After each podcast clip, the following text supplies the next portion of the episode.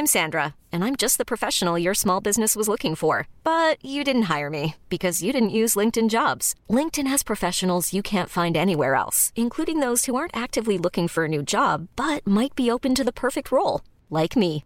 In a given month, over 70% of LinkedIn users don't visit other leading job sites. So if you're not looking on LinkedIn, you'll miss out on great candidates like Sandra. Start hiring professionals like a professional. Post your free job on linkedin.com/achieve today.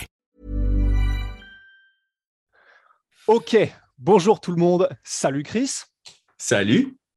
On va aujourd'hui voir Petrian contre Sean O'Malley. C'est un combat qui est hyper attendu parce que les deux sont des personnalités fortes et des styles bien particuliers dans le monde du MMA.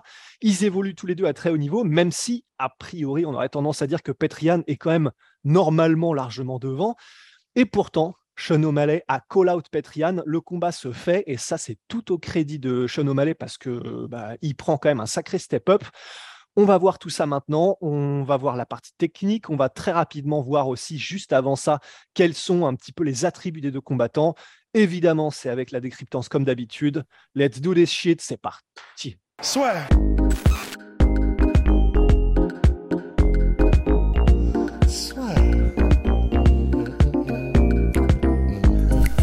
Entre dans l'octogone avec Unibet. Qui sera le vainqueur du combat En combien de rounds Fais tes paris sur l'app numéro 1 et profite de 150 euros offerts sur ton premier pari. Ok. Flow State. Flow State. Ok, alors bah Chris, du coup, bah, ce que je te propose, comme on vient de le voir, je vais faire un très rapide overview, euh, overview, ça y est, ça commence, Euh, une très rapide mm, revue de, de- des attributs de, de l'un et de l'autre physiquement. Et puis après, on commence dans le dur parce que je crois que là, tu as bien structuré des notes. Chris euh, nous a envoyé une petite vidéo courte de. Ouais, voilà, ce matin, ça va chier. Donc là, on est prêt. Alors, bah, on va commencer par Sean O'Malley. Donc, on a envie de dire le challenger, même s'il n'y a même pas de titre en jeu.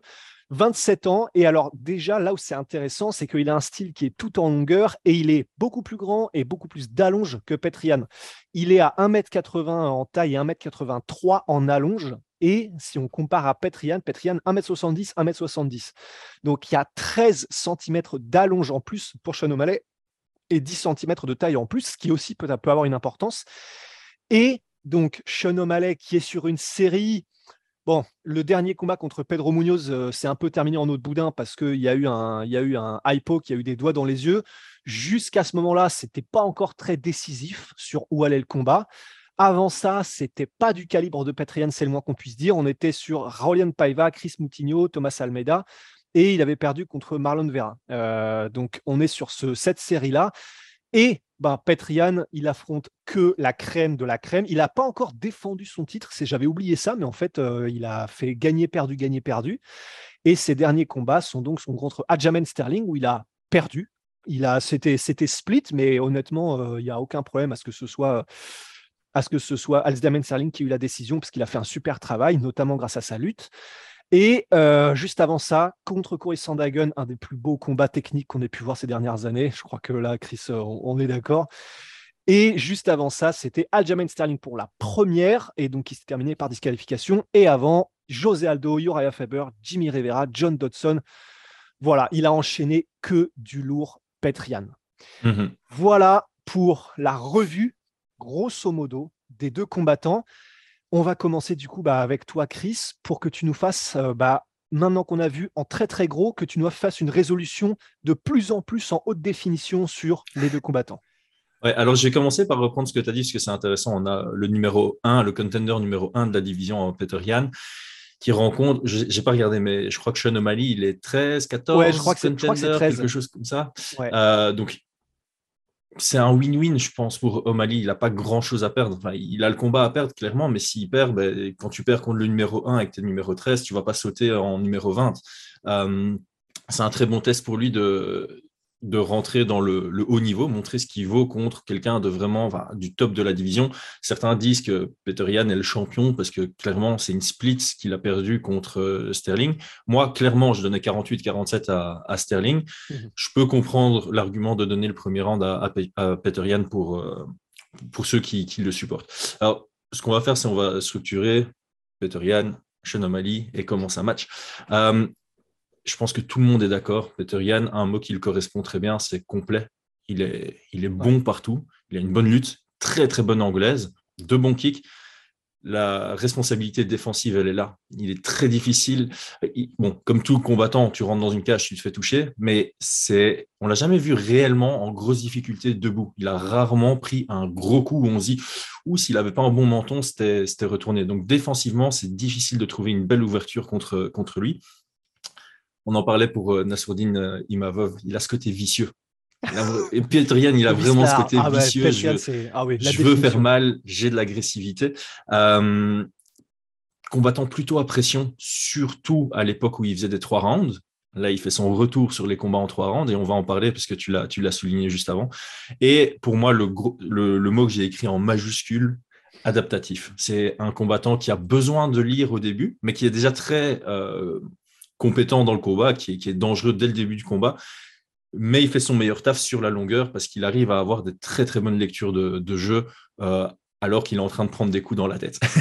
Et euh, bon, finalement, ça c'est le, point d'exclamation que j'ai noté.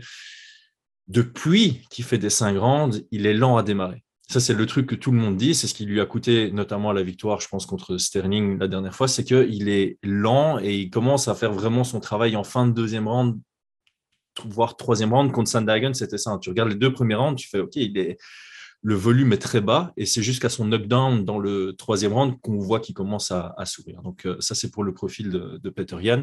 Je sais pas si toi, de prime abord, tu aurais quelque chose à, ajouter là-dessus? Si, si, non, non, honnêtement, euh, bah, les seuls trucs, à la limite, c'est que quelques gros coups quand même qu'il a pris et on s'est dit, mais en fait, je vois ce que tu veux dire dans le sens, il ne marque pas le mmh coup, c'est-à-dire que quand il le prend, par exemple, je pense, je pense au genou euh, de, comment ça s'appelle, euh, comment s'appelle-t-il, pardon, de Aljamain Sterling, même quelques gros coups, je crois qu'il avait pris, je ne sais plus comment, mais je, me souviens, je me souviens que j'avais une réaction de ouf de la part de le coup contre Sterling au premier round aussi, il en prend un beau. Ouais, voilà. Donc en fait, il prend des gros coups, mais je vois ce que tu veux dire dans le sens, on voit que ce sont des gros coups parce qu'on voit l'inertie que mettent ses adversaires, mais lui ne bouge pas.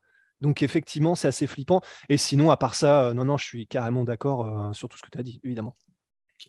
Euh, bah, du coup, du côté de, de Sean O'Malley, voilà, striker. Hein.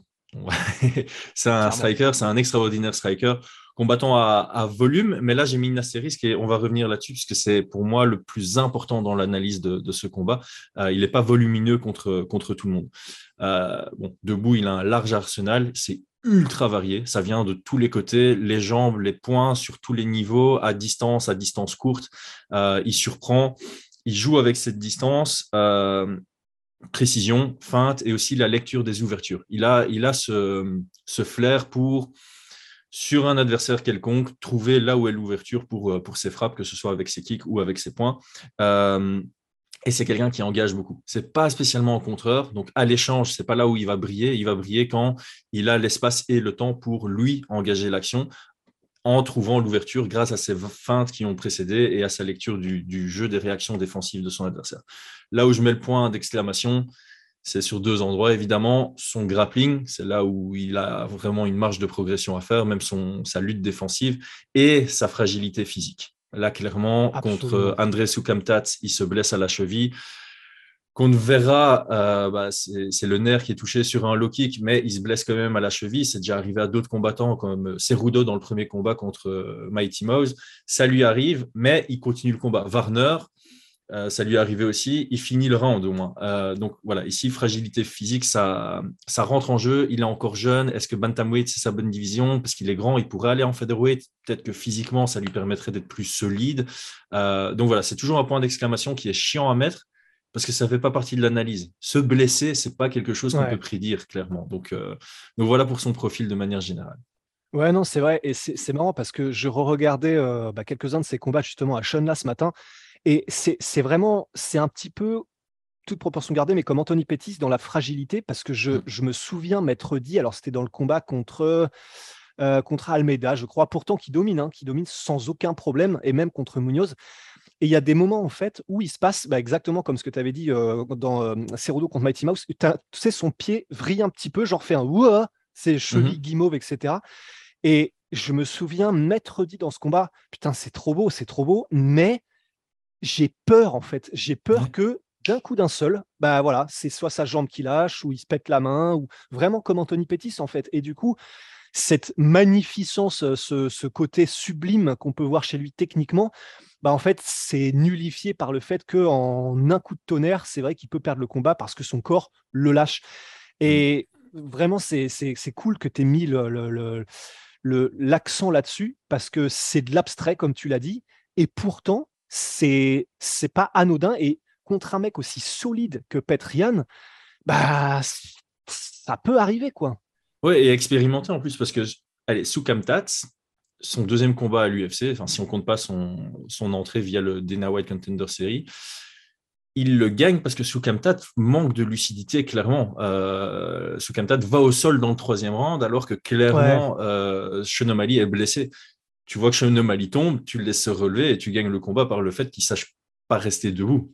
Ouais, c'est vrai, je me souvenais plus, mais oui, c'est vrai. Ouais. Clairement, moi, ça, m'avait marqué ce, moment. Donc, euh, j'avais mis un point d'exclamation aussi euh, à côté du volume de jeu de Shonomali, parce qu'on le voit comme, quelqu'un de volumineux. Et je suis allé regarder les stats. Alors, je suis allé très, très loin, donc ça risque d'être euh, chiant. je vais voir comment je vais faire ça pour, ne, pour garder le, les auditeurs actifs.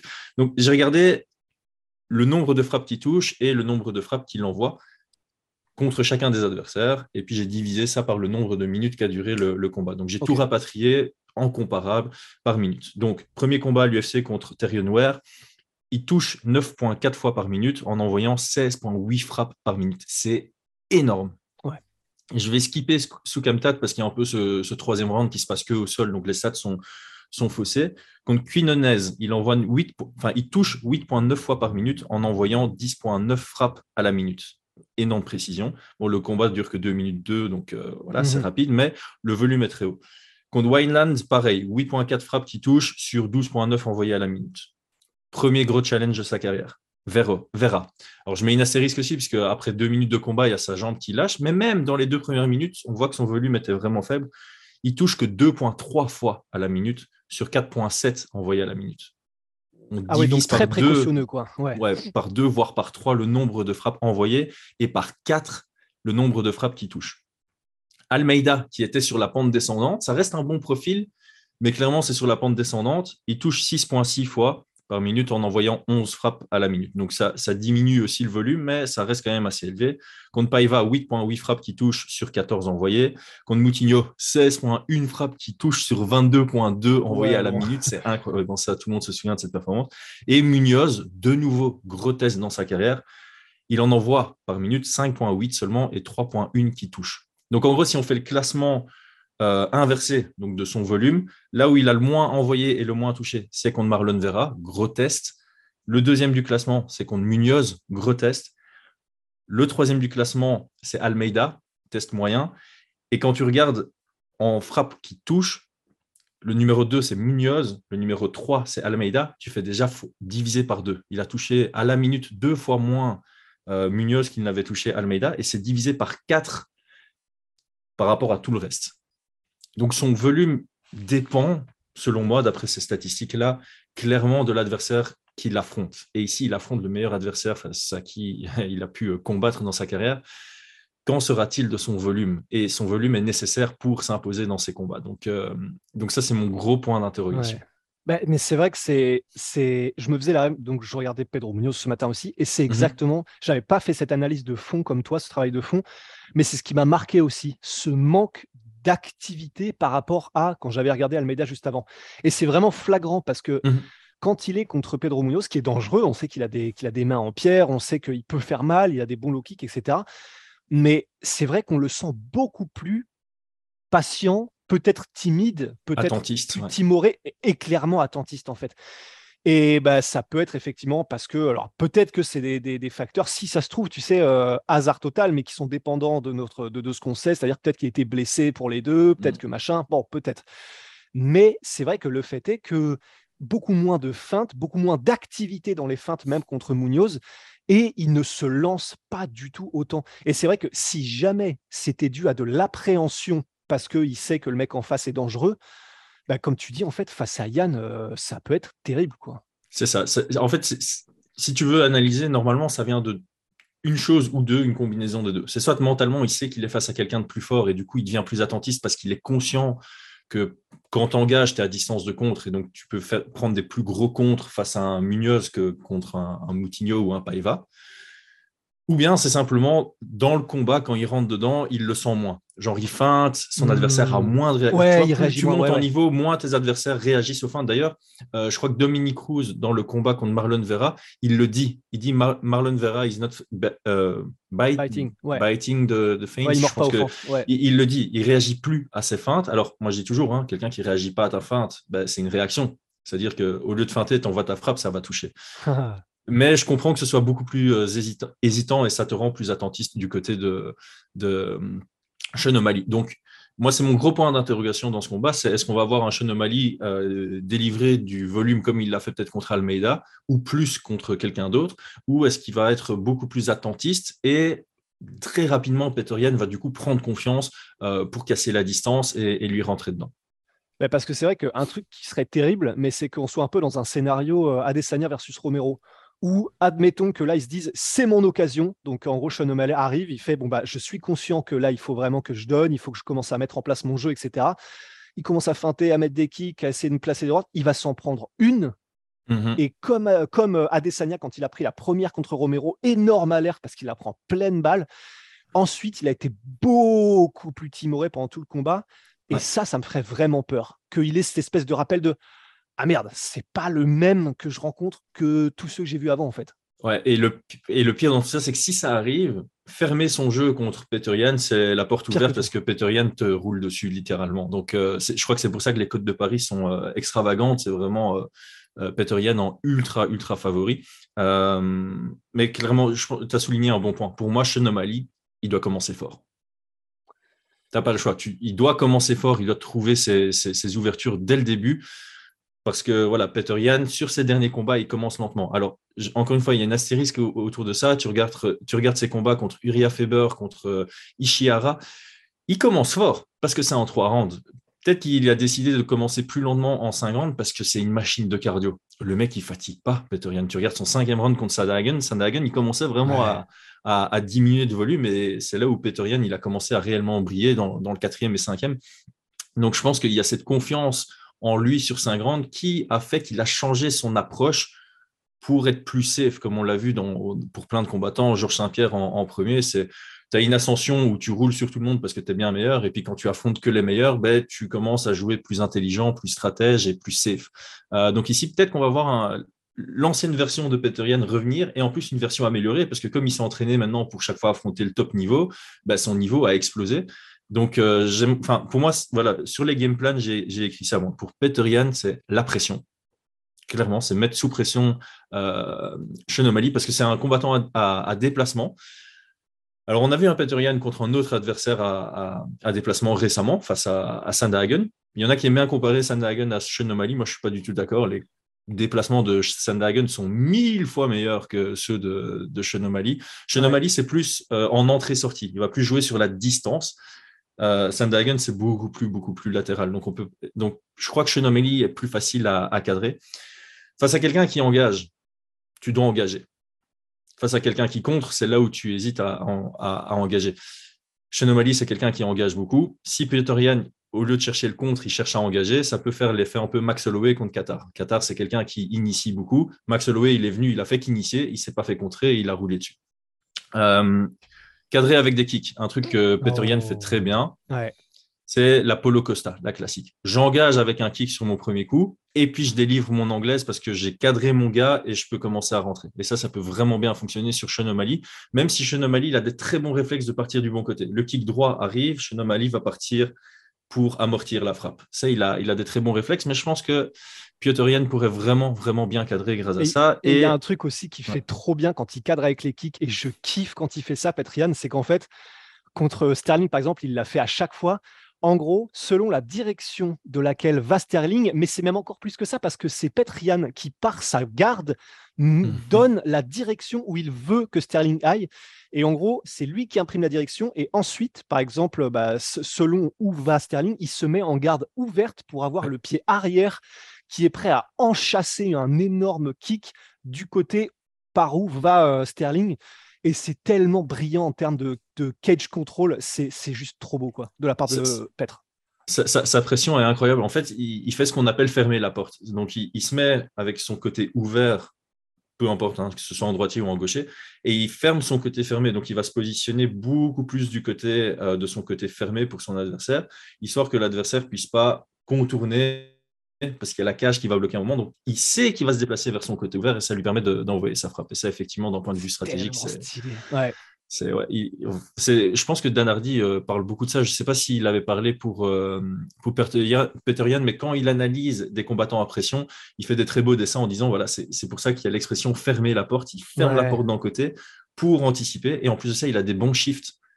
Ouais, Donc, même si le gars va partir du côté fermé, il va shifter et puis envoyer son, son cross arrière. Il l'a très, très bien fait contre Jimmy Rivera. Et d'ailleurs, contre Jimmy Rivera, c'est là où tu vois le côté euh, adaptatif de son jeu. Il a shifté deux fois et deux fois son coup euh, arrière part trop en ligne et Jimmy Rivera arrive à sortir sur l'extérieur. La troisième fois qu'il l'envoie, il envoie un large crochet et donc dans la direction et ça, provoque un knockdown. Je crois que j'avais analysé cette séquence à, un moment sur ma propre chaîne et c'était euh, magnifique à, voir parce que tu vois que ça se joue sur des centimètres et qu'il a juste lu, OK, quand je shift, il se déplace comme ça, donc la prochaine fois, j'anticipe son mouvement. C'est ouais, ce, gars est une pépite à regarder. Oh mais et puis en plus, vraiment, euh, c'est il y a ça, le fait qu'il ferme la porte, mais même lorsqu'il est entre guillemets en travaux pour aller fermer la porte. Donc euh, la porte n'est pas encore fermée, il n'a pas encore coupé la route, mais même ses déplacements, la manière dont il cadre juste son cadrage, c'est vous allez voir en fait, bah, par exemple contre Sterling qui se déplace beaucoup, pourtant il avait clairement mhm. travaillé dessus, ah mais la manière dont il le suit Petrian, tu as vraiment l'impression que tu es dans Call of Duty et que c'est euh, de l'auto-aim en fait. Enfin, c'est, il ne peut pas lâcher son adversaire, il, il est rifté. Et c'est vrai que c'est en termes de, bah, du coup, euh, on appelle ça ouais, voilà, le contrôle de la cage, la manière d'être un peu le général de ce qui se passe mmh en termes de déplacement. Petrian, pour moi, c'est vraiment un des meilleurs à l'UFC. Ah oui, clairement, clairement. Sur, euh, sur la pression et les déplacements, c'est très précis, c'est centimètre par centimètre. Donc, c'est c'est même difficile de prendre un angle contre lui. Il vient de, il vient de combattre contre deux mecs qui n'arrêtent pas de bouger. Et tu vois que les deux gars qui n'arrêtent pas de bouger, ils ont quand même du mal à trouver leur, euh, leur angle. Et voilà, pour preuve, contre Sandhagen, par exemple, alors j'ai revu le combat. Les trois juges donnent 49-46. Moi, j'étais plus sur un 48-47. Après, je suis un tellement grand fan que, de Sandhagen que je suis peut-être euh, un peu biaisé. Mais ce combat était extrêmement compétitif. On, ah on l'oublie. Il y a ce troisième round qui est clairement pour Piotr Jan, mais le quatrième aussi, mais le 1, 2 et 5, c'est quand même relativement, relativement serré, euh, notamment parce que c'est volume contre puissance, et c'est aussi Piotr Jan, voilà, c'est quand il frappe.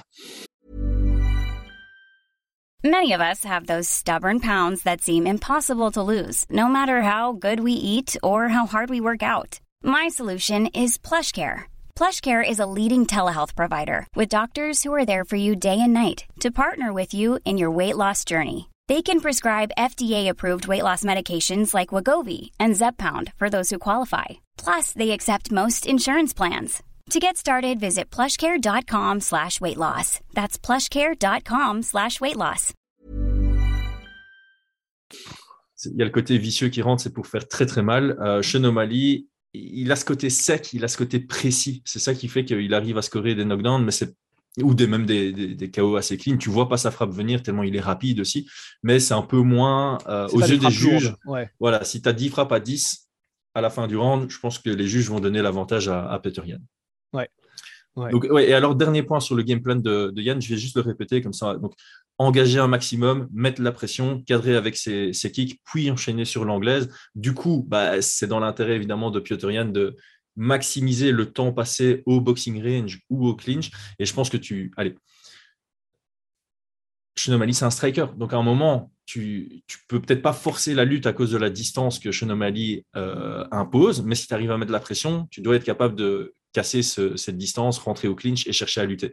Je pense que voilà, tu rencontres un striker, même si tu te sens meilleur que lui en P-point, là où il y a la plus grosse différence de niveau, c'est si Peter arrive à être au-dessus, au sol de Chenomali. Donc je crois que c'est totalement dans l'intérêt de euh, Peter d'inclure la lutte dans, dans, dans sa stratégie. On va parler de manière très simple.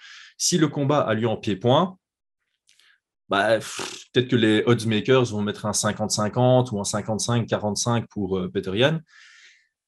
Mais comme c'est en MMA, il y a une grosse différence euh, au niveau de qui est favori, et c'est notamment parce qu'on sait que si ça va dans le domaine du grappling, ben, on a un large avantage du côté de Peter Donc stratégiquement, Peter doit absolument intégrer ça dans sa stratégie de base. Alors peut-être qu'après deux minutes de combat, il va dire, OK, je lui roule dessus debout, je reste debout. Mais de prime abord, il doit s'être préparé à devoir lutter dans ce combat. Ouais, et d'autant plus que là, pendant que tu parlais de oh, le sol de Petrian, j'ai des flashbacks de, du grind and pound au corps de Petrian contre José Aldo qui avait précipité la fin. Et ce genre de truc, il n'y a que Petrian de, mémoire récente que j'ai vu faire parce qu'il y a déjà des gars qui sont très lourds en ground and pound, mais à la tête évidemment. Mhm. Et lui, c'est un des seuls, euh, et il le fait aussi même debout, c'est-à-dire qu'il met beaucoup de kicks au corps, beaucoup de coups au corps, mais qui a c'est ce que ça, ça, rejoint ce côté vicieux dont tu parles. Il veut juste salement te faire mal, te faire un peu comme ce que disait Kamar Ousmane, te faire comprendre que quand tu es dans la cage avec lui, tu n'as plus envie d'y revenir après. Mmh et ça, c'est vrai que non seulement il y a l'aspect contrôle et l'aspect progression au sol, où il est très bon, euh, Petrian, mais l'aspect ground and pound et faire mal, c'est un truc sur lequel, effectivement, il peut faire une sale différence et très vite en plus. On l'a pas beaucoup vu à l'UFC euh, sur son grand net mais avant l'UFC à l'ACA, là, son grand net était vraiment, vraiment très dangereux. en fait, mais c'est ça qui est cool, c'est que là, vu que c'est en trois rounds, effectivement, et tu, je sais plus si c'était euh, avant qu'on en parle, avant qu'on commence le podcast ou maintenant, mais tu me disais que euh, bah, quand il est, oui, je crois que tu en avais déjà parlé, quand il faisait des trois rounds avant, il était donc beaucoup plus agressif. Et ben là, il y a beaucoup de choses où je me demande après qu'il ait eu toute cette période de combat pour le titre en 5 rounds où il a dû s'adapter, je suis curieux de voir comment il va approcher celui-là, parce qu'effectivement, si on a un Petrian tout feu, tout flamme, et qui, dès les premières minutes et même secondes, cherche un à faire mal, deux à mettre au sol et trois à faire mal quand il est au sol, un espèce de vintage Petrian de la CA, on peut, il est possible qu'on sorte du combat en mode Ah oui, d'accord, en fait, on avait un peu oublié qu'il y a Petrian et un ou deux mecs, et il y a le reste, en fait. Ouais, c'est clair, c'est clair. Bah, en fait, s'il délivre comme ça, euh, on, pourra clairement se dire, OK, c'est là la différence entre contender numéro 1 et quelqu'un en dehors du, top 10. Alors moi, j'ai toujours dit, hein, cette division bantamweight, voilà, tu peux mettre le numéro 2 contre le numéro 11, tu vas être là, genre le numéro 11 a clairement ses chances. C'est pas quelque chose que tu peux dire dans toutes les divisions de, de poids. Bantamweight, c'est tellement, il y a un talent, une profondeur de talent qui est tellement, tellement euh, large que tu te dis, voilà, tout est possible. Mais là, clairement, je pense que voilà, est, assez, euh, assez favori. Mais euh, je ne mets pas du tout une victoire de O'Malley à la porte, c'est totalement possible. Au final, en trois rounds, tu gagnes 8 minutes bien sélectionné dans le combat et tu gagnes une décision notamment. Hein. Bah, c'est ça. Et puis. Et face à quelqu'un qui commence lentement, enfin, si Peter Yan prend son approche des derniers combats, euh, tu prends le premier round et puis euh, il suffit de bien gérer les trois premières minutes du, de ce qui, round qui suit et, et tu survis la, suite. Et voilà, et c'est bon. Hein. c'est un peu ce que Sterling a fait sur. Enfin, J'aime pas utiliser le mot survie, mais Sterling, c'est un peu ça qu'il a fait. Hein. Il a gagné les trois premiers rounds. D'ailleurs, tu le vois sur son dernier takedown dans le troisième, où il sourit, il sait, il sait, il dit, OK, ma stratégie, elle a, elle a, elle a, elle a porté ses fruits. Là, je suis fatigué, mais j'ai mes trois premiers rounds, je survis le 4 et le 5 et j'ai la victoire, quoi. Et, d'autant plus que là où ça m'intéresse beaucoup, c'est que, alors déjà, on a dit effectivement qu'il avait tout intérêt à mettre la pression, Petrian, et notamment parce que, je ne sais plus si on l'a dit, mais comme c'est un très gros ascendant euh, kicker aussi chez mmh voilà, c'est l'éternel conseil quand tu affrontes un kicker, avancer sur lui, parce que du coup, il est beaucoup moins à l'aise en termes de gestion de ses distances pour enclencher ses kicks. Donc ça, c'est tout bénef.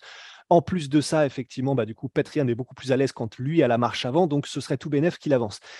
Néanmoins, alors, ça peut être parce qu'il a choisi de le faire, mais contre Sterling dans le dernier combat, certes, il avance, certes, il est magnifique en cadrage et en ferme, fermer les portes, etc. Mais ben, il bougeait bien, Sterling, et même s'il le cadrait bien, comme il l'envoyait pas souvent, euh, Petrian, alors oui, quand il envoie, c'est un ouragan, mais comme il envoie une fois, peut-être toutes les minutes ou toutes les deux minutes, bah, en fait, même les premiers temps debout entre Sterling et Petrian, c'est pas comme si Petrian faisait vraiment la différence parce qu'il mmh suit, certes, il cadre, il cadre, il cadre, mais comme il attend la bonne opportunité, bah, s'il l'a pas, il l'envoie pas. Et finalement, contre un mec qui ferait la même chose que Sterling, mais qui en plus c'est saupoudrerait de jab, saupoudrerait de direct ou de crochet, trucs comme ça, il repart.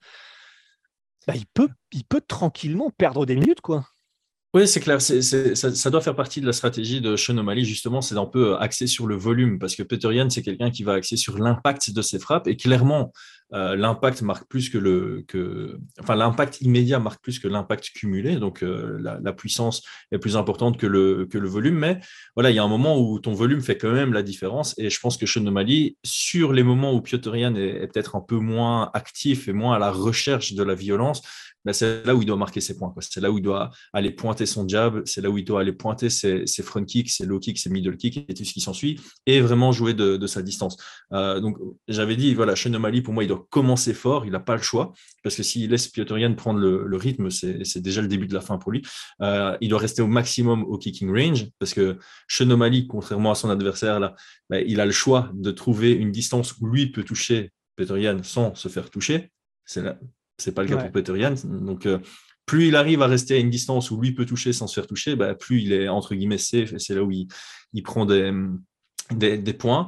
Un truc que O'Malley ne fait pas trop, c'est contrer. Et là, face à Peter Yan, tu dois de temps en temps désengager.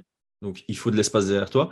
Et de temps en temps, il ne faut pas faire que désengager, sinon Peter Yan, il, va, commencer à shifter et trouver ses, ses ouvertures grâce à ça. Il faut de temps en temps contrer il faut que Peter Yan il dise Ok, putain, merde, qu'est-ce qu'il fait? Est-ce qu'il va désengager là-dessus ou est-ce qu'il va contrer? Si tu commences à te poser des questions dans une cage, c'est là où, ça, où le bas commence à, blesser. Et finalement, comme tu es face à quelqu'un qui s'adapte très bien, tu dois avoir différentes réactions face aux mêmes actions. Donc, si Peter Yan, j'invente pour faire très simple, si Peter Yan envoie cinq feintes de jab, tu dois avoir au moins trois réactions différentes. Si tu n'as qu'une réaction, bah, il va la lire et il va savoir capitaliser dessus. Donc les réactions défensives, elles doivent, absolument varier du côté de Sean et il a tellement été sur l'offensive dans sa carrière et tellement rarement sur l'absolu défensive qu'on ne sait pas s'il a cette capacité. On sait qu'offensivement, sa variété de jeu est énorme. J'espère que c'est le cas aussi défensivement parce que sinon ça va être très difficile pour lui sur, sur la distance que prendra le combat. Et d'autant plus que, euh, alors c'était contre Almeida, mais il y a des donc ça remonte. Donc bénéfice du doute, il peut avoir progressé là-dessus, mais il y a un moment où Almeida attaque, il recule un en ligne droite, deux mains basses et trois mentons à la fenêtre. Vraiment mm. typique Anderson Silva versus Chris Weidman. Et il s'est fait toucher lors de certaines de ses retraites. Et alors là, contre un Petrian qui, un, lit ça et deux, shift pour te dépasser en termes de pure vitesse de sprint, euh, toi quand tu recules et lui quand il avance, bah, ça peut vraiment faire du Rivera Petrian, ça peut faire euh, du Anderson Silva Wideman.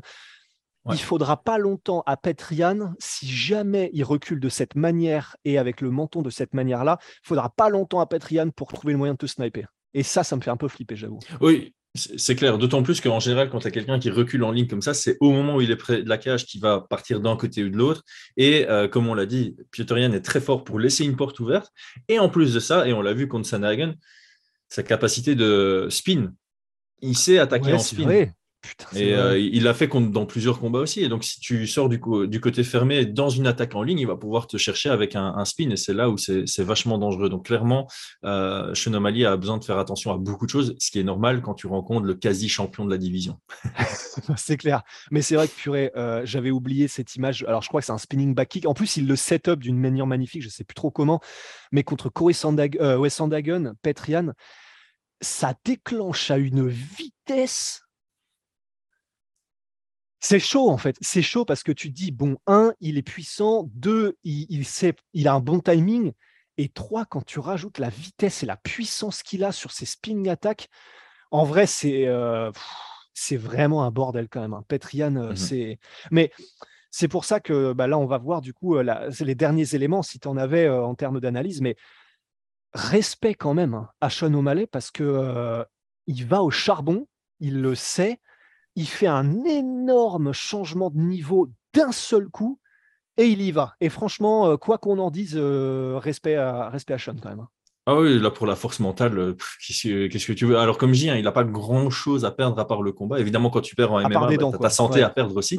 Mais d'un point de vue carré, enfin, dans, allez, point de vue ranking et tout, c'est c'est quasi du gagnant-gagnant quoi. S'il perd, limite, il reste au même point dans le ranking. Et puis s'il gagne, bah, il, il, peut limite demander title shot. Bon, ce serait abusé, mais évidemment, tu, tu, tu bats le numéro 1 de la division. Par définition, bah, tu devrais avoir le title shot. Bon, alors ici, bon, tu étais chez les Bantamweight, il y a beaucoup d'autres gens qui ont des arguments, mais, euh, mais voilà, en tout cas, tu peux te clairement, tu gagnes contre Peter à ce stade.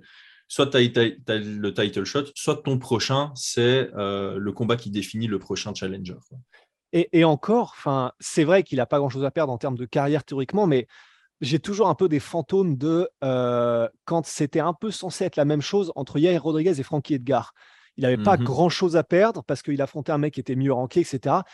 Et ça a été une telle démonstration de la part de Frankie Edgar qu'en fait, certes, il n'y a pas perdu, mais il s'est tellement, il a tellement pris cher en termes de euh, un gars qui apprend à l'autre que bah, mmh du coup, pendant un an ensuite, euh, je crois que c'était même plus que ça, il y a eu les blessures, mais il y avait le côté ah oui, d'accord. En fait, je suis tellement derrière que là, il va falloir au moins que je prenne un an pour récupérer en termes de compétences. Quoi.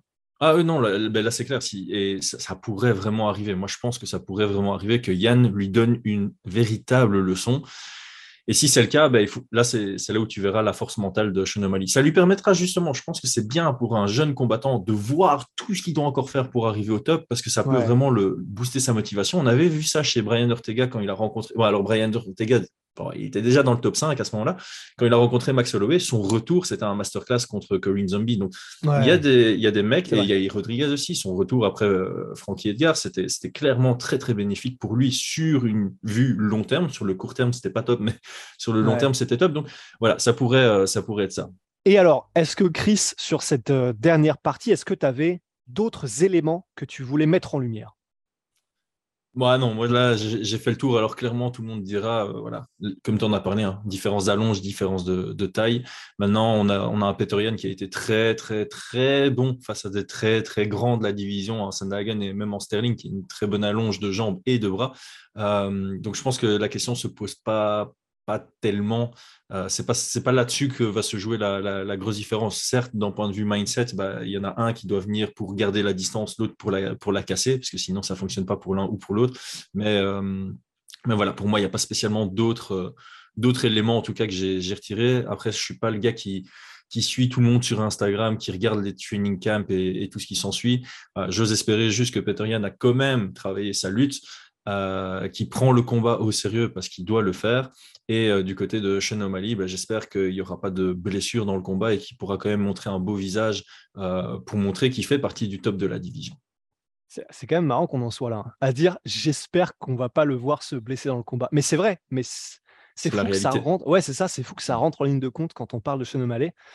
Et, euh, ouais, et donc, le chemin de la victoire pour Sean O'Malley, pour toi, c'est ça c'est du volume, réussir à bien se déplacer, réussir à saupoudrer un petit peu Petrian et euh, réussir à soutenir le rythme de Yann sur les trois rounds sans se faire surprendre en lutte. Quoi. Mais tu le vois pas finir Petrian. Bah, euh, Sean O'Malley a, cette capacité de, finir quiconque en pied-point, je pense. Mais comme je l'ai dit, j'ai très, enfin, j'ai pas mal de mal, j'ai du mal à voir euh, Peter Yan se faire bien toucher. Il a une vraie responsabilité euh, défensive, il, voit les coups venir et même quand il y a un coup qui passe, il l'encaisse, euh, il l'encaisse mais, comme si c'était un coup, un, bête jab. Donc, je ferme jamais la porte à quoi que ce soit en MMA, mais la probabilité est, selon moi, pas, pas ultra, ultra élevée. Ouais, bah je, partage ton avis. C'est vrai que à moins que Sean O'Malley ne réussisse à placer le contre parfait, un truc que, que Petre ne voit pas venir, etc. Sinon, c'est vrai qu'en termes de menton, c'est quand même dur d'aller le chercher. Eh ben, eh ben, je crois qu'on est pas mal. Je crois qu'on a fait le tour. C'est vrai qu'en termes d'aspect mental, bon, on peut dire effectivement qu'il y en a un sur lequel on a une certitude, c'est mmh Petrian. il peut se faire un petit peu surprendre sur des 5 rounds et du coup, il lui manque un peu un sentiment d'urgence et machin. Mais en termes de solidité, je pense qu'il est quand même impossible d'aller chercher Petrian.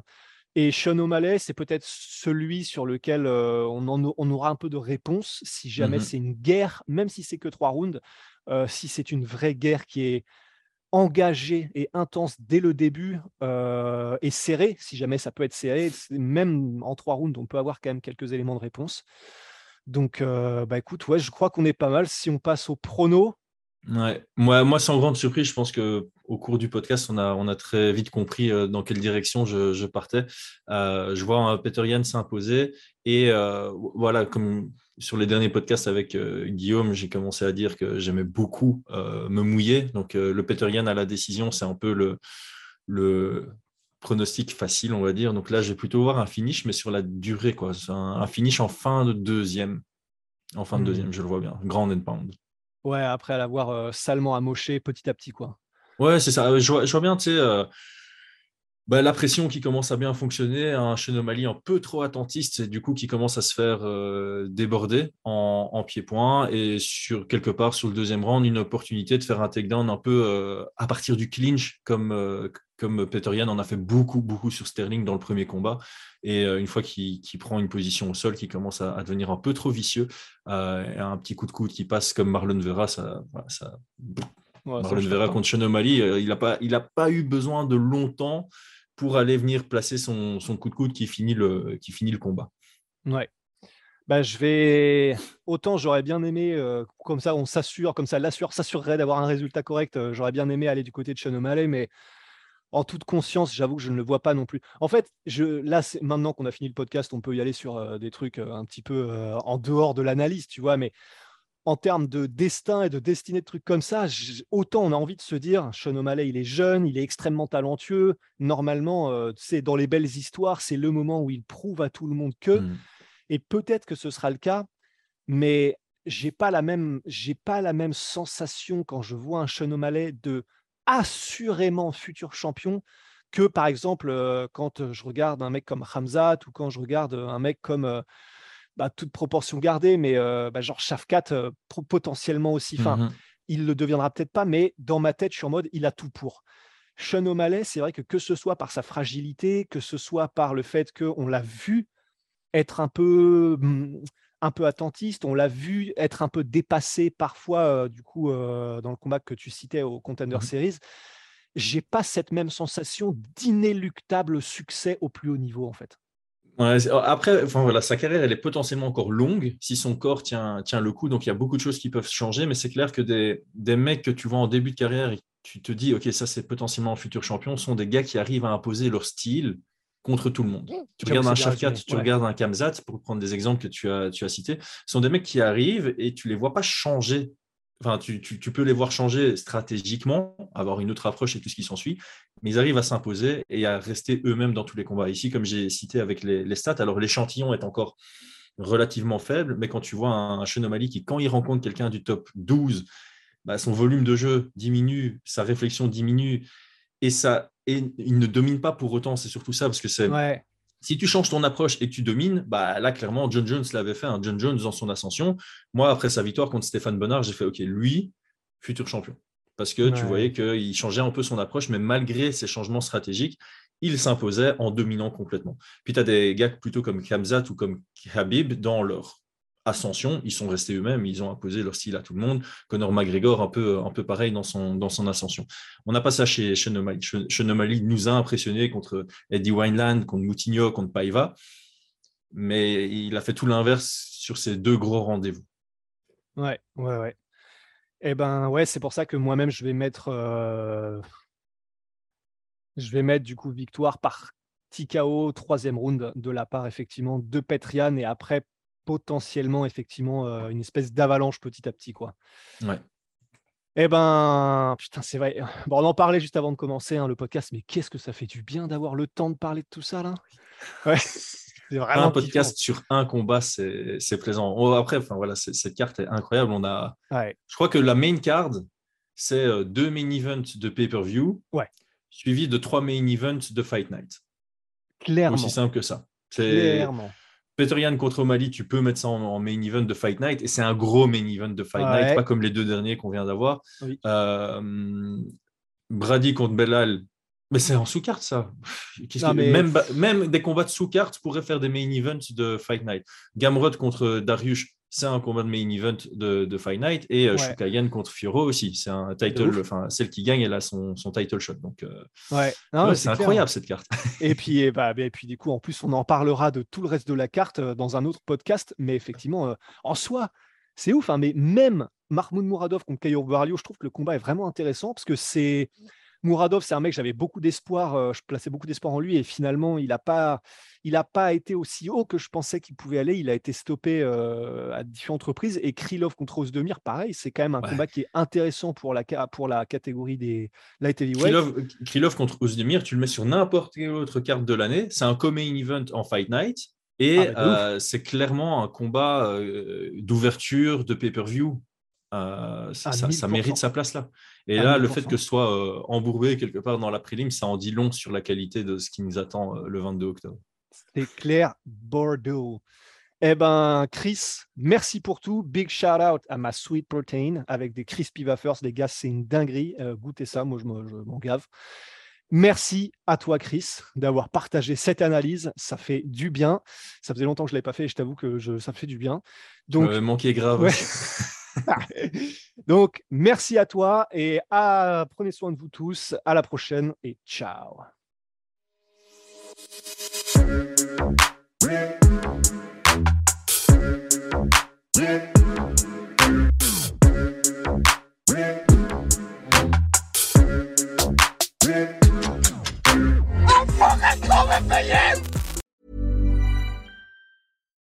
It's the Kia Summer Sticker Sales Event, so give your friends something to look at, like a B&B with an ocean view, an endless field of wildflowers, or a sunset that needs no filter. Make this a summer to share and save with a capable Kia SUV or powerful sedan. See your local Kia dealer or visit kia.com to learn more. Kia, movement that inspires. Call 800 334 Kia for details. Always drive safely. Sale applies to purchase of specially tagged 2024 vehicles only. Quantities are limited. Must take delivery by 7824. Et voilà, c'est la fin de votre épisode du podcast La Sœur. Si ça vous a plu, n'hésitez pas à nous mettre les 5 étoiles sur Apple Podcast ou sur Spotify. Vous pouvez aussi nous laisser un petit commentaire, ça nous aidera beaucoup. Et si vous voulez aller plus loin avec nous, vous tapez La Sueur sur toutes les plateformes ou sur les réseaux sociaux, vous nous trouverez. Et là, vous nous écoutez très certainement en audio. On est aussi en vidéo sur YouTube, mais également sur Snapchat. Là encore, vous tapez la sueur et on sera là. Merci de votre fidélité et à très vite pour de nouvelles aventures.